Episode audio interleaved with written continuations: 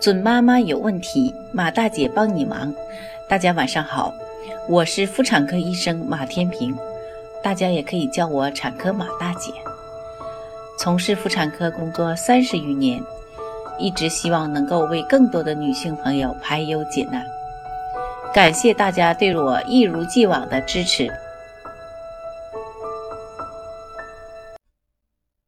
一到冬天，有些宝宝们总得生几次病。上个月的咳嗽刚消停一些，这几天又开始流鼻涕水了。入冬以来，小病小痛都没停过。很多妈妈在问了：为啥孩子老生病？孩子是不是免疫力太弱了？吃什么能够快速增强孩子的免疫力呢？今天马大姐就和大家谈谈免疫力的问题。别随便说宝宝免疫力弱，家长都觉得孩子生病就是免疫力弱，但经常感冒发烧就是免疫力弱吗？百分之九十九都不是。宝宝如果出现了下面的表现，才可能说免疫力低下：一，总是生病，并明显伴有生长发育落后；二，每次生病后呢都不能自行好转。需要静脉输液或者住院治疗。三，每次细菌性感染得使用两个月以上的抗生素，效果还不好。四，孩子每次生病都是严重感染，比如脑膜炎、败血症。正常情况下，六岁以下的孩子平均每年会感冒六到八次。刚上幼儿园的孩子，在冬春季节，有些甚至每个月会生病一到两次。这些情况都是很常见的，所以不要随便判断自己家娃免疫力弱了。有妈妈会问，怎么才能更让孩子的免疫力更强呢？给孩子买点牛初乳、蛋白粉、益生菌，以及一些提高免疫力的药品，行不行？我们接下来就具体说一说。号称提高免疫力的产品都没有用。一益生菌提高免疫力证据不足。有研究提示，补充益生菌对提高免疫力可能有效，但是证据还不是很足。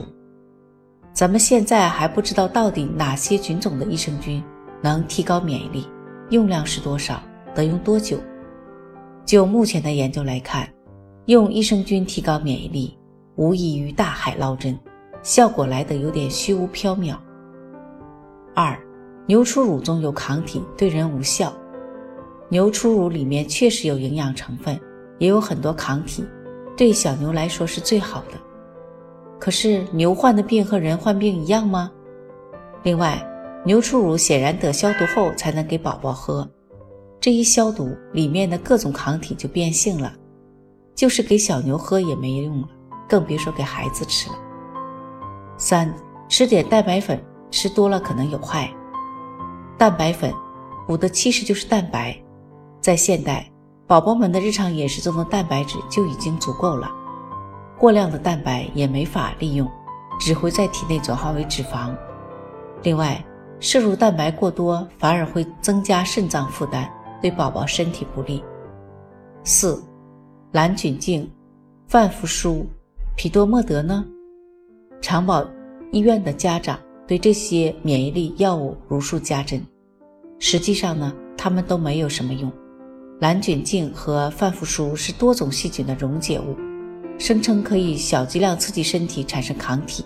口服后呢，这些小细菌还没有来得及刺激身体产生抗体，就已经被宝宝的肠胃当做日常营养吸收了。至于匹多莫德呢，它原产于意大利，风靡中国市场。药理作用却一直不清不楚。现匹多莫德已经被我国的食药监局勒令修改说明书，要求标注三岁以下儿童禁用。那真正提高免疫力的方法在这里，在日常生活中，爸爸妈妈可以用下面五个方法帮助孩子一步一步提高免疫力：一，让宝宝适当接触病源，不要太爱干净。有些家庭呢习惯把东西消毒又消毒才放心给孩子用，实际上呢，家庭清洁用清水擦桌子、拖地就行了。家里面有少量的病源，可以小剂量的刺激孩子免疫系统，不达到生病的程度，但能产生抗体。经常带孩子外出接触大自然，也能让孩子适当接触病原。二，按时接种一类、二类疫苗。疫苗呢具有病原的抗原性，能刺激身体产生相应的抗体，但又不会导致疾病，是提高宝宝免疫力非常重要的方法。三，避免营养单一。免疫功能想要好，首先得把免疫系统搭建起来，各种营养物质都要摄入。比如抗体、补体等都是蛋白成分，而组成免疫系体呢，细胞呢，组织则需要脂肪等物质。天价时候呢，每日都要让宝宝摄入碳水化合物、蛋白质、纤维素和奶制品，避免摄入的营养成分太单一。四、坚持母乳喂养到一岁，推荐母乳喂养至少到一岁之后呢，如果还能坚持，就继续喂。五、每天户外活动至少一小时，适当运动能调整孩子身体组成的蛋白、脂肪等比例，更好的建设免疫系统。每天保证至少一小时的户外运动，效果杠杠的。帮孩子增强免疫力是一个稳扎稳打的过程，没有捷径，需要家长从方方面面帮助孩子一起打好健康身体的基础。准妈妈有问题，请找产科马大姐。那么今天的分享呢，就到这里了。如果有孕育方面的问题呢，可以加我的助理微信“妈咪助理”，拼音呢就是 M A M I Z H U L I。好，我们期待下期再会。